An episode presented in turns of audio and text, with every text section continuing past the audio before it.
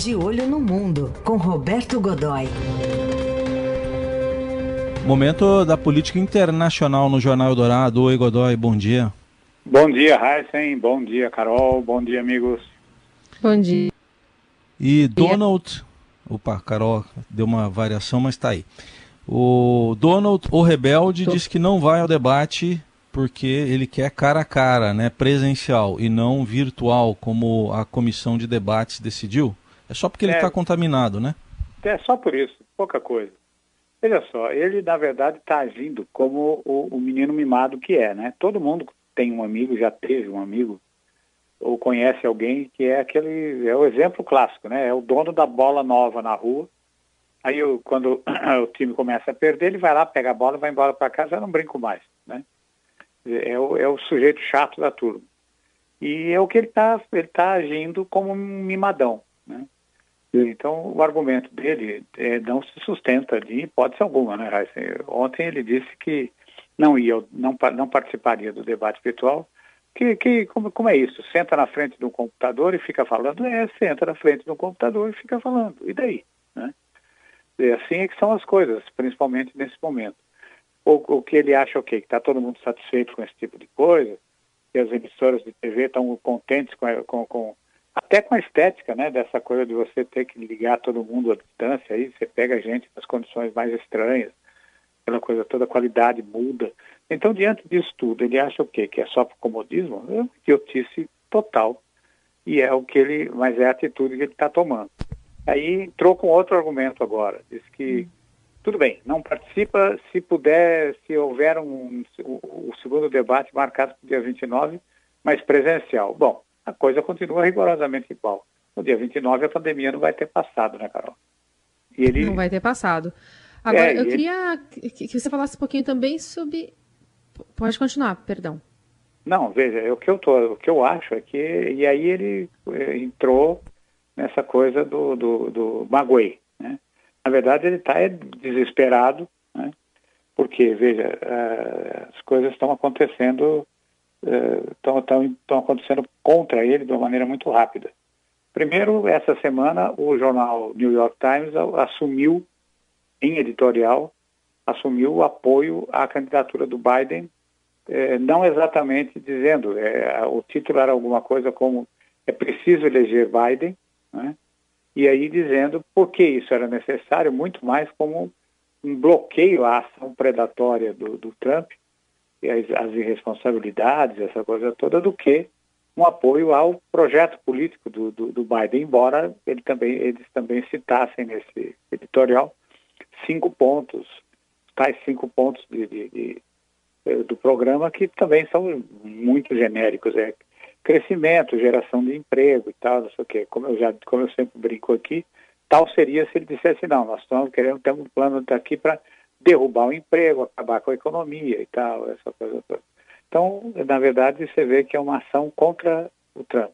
Na pesquisa que saiu ontem, é, três dos estados que são, tradicionalmente, são estados onde o eleitorado é hiperconservador, e normalmente são estados eleitores, onde os eleitores uh, apoiam sempre candidatos do Partido Republicano, uh, as pesquisas de ontem mostraram Biden na frente, no Arizona, com 4,3% na frente, no Iowa com 1% e na Geórgia com 1,1%. Então, veja, é pouca coisa? Sim, é pouca coisa, mas nunca, no, pelo menos no passado recente, um candidato democrata bateu um candidato republicano nesses estados.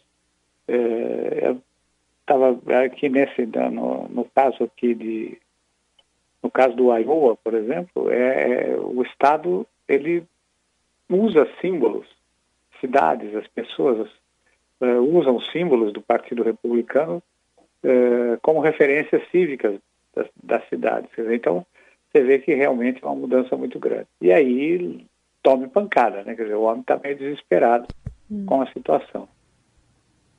Bom, e a gente e, viu declarações desse... importantes. Oi, Carol, desculpa. Siga, Carol. Não, imagina, eu só queria é, colocar num contexto, porque teve uma descoberta agora de um plano, né, de uma milícia de extrema-direita para sequestrar a governadora de Michigan e derrubar a administração dela. Dá para dizer que é resultado direto também dessa atuação de Trump, que tem dividido os americanos, estimulando a violência no debate público? Eu acho que não, não diretamente não, mas é claro que é resultado do clima. Né? Veja, é, no estado do, no, de, de, Michigan, o, o, o Biden está quase 8 pontos percentuais, está quase 8% da frente, né? quase 8 pontos percentuais na frente é, na frente do Trump. Né? Então, é, é, um, é, é, e curiosamente, é um estado, então, é, é um dos, dos, chamados cinco estados-chave, quer dizer, é Flórida, é, Minnesota, Pensilvânia, Wisconsin e Michigan. geralmente, o pessoal até diz que quem ganha na Flórida ganha a eleição. Né? Então, e nesses estados todos, o, o, Trump, o Biden está acima de sete pontos percentuais adiante do adiante do, do, do, do, Trump. Então, eu acho que tudo isso junto. Se a gente tem que levar em conta também o que está o que está acontecendo fortemente, nesse, principalmente nesse mês, né, nesse último mês, de meados de setembro até agora, que é uma disparada sem sem, sem trocadilho, sem trocadilho infame, mas é uma disparada na venda de armas. É, todo mundo está comprando uhum. sua arma. Dizer, é, tem uma rede de uma rede de lojas que está é, prometendo a entrega.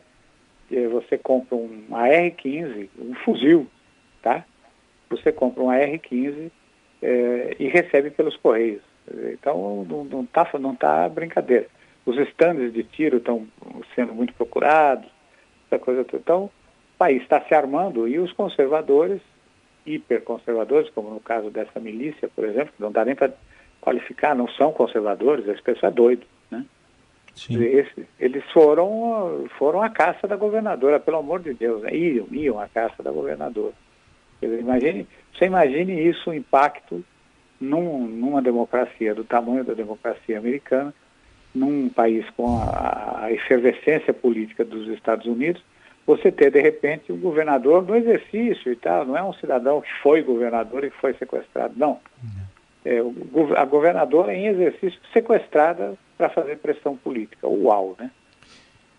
Muito bem, vamos continuar acompanhando todos esses passos aí, reta final da campanha eleitoral americana. A gente ficou de olho numa mosquinha também, né, Carol? Ah, mosquinha, que delícia aquela mosquinha, hein? Agora é a gente, tem, a gente tem aí reprodução sonora dessa mosca, Afrânio? Acho que não temos, né? Mas o Heisen é assim, pode ó, ajudar a gente, é assim, né, Heisen? É, essa é, é em português, tá? é isso aí. Agora Quase eu tenho, foi... versão, eu tenho a versão em inglês. Ah, vai lá. É muito ah. diferente. Sabe como é como? que é? Vai lá. é. Eu, uma, uma emojiana. Deixa eu pegar minha outra... É raquetinha aqui que também fala inglês. Uma emojiana e outra é campineira, essas é moscas verdade, aí. Tem razão. Agora, o que eu achei mais curioso nesse negócio todo é, primeiro, não era, era uma mosca de bom tamanho. Segundo, ficar dois minutos ali sem que o sem que o que o, sem que o se mexer. Percebesse, né? Ela sem se mexer. É. E o curioso também é, é essa coisa do, do, do, da campanha democrata ter transformado num, num objeto de campanha, né? vendendo mata-mosca. Foi muito rápido, né? E, e, e, e, agora é o mata-mosca mais caro do mundo, né? 56 reais, deixa a mosca, pô. Obrigado, Godoy. Até segunda. Bom fim de semana. Um beijo, até. Bom fim de semana.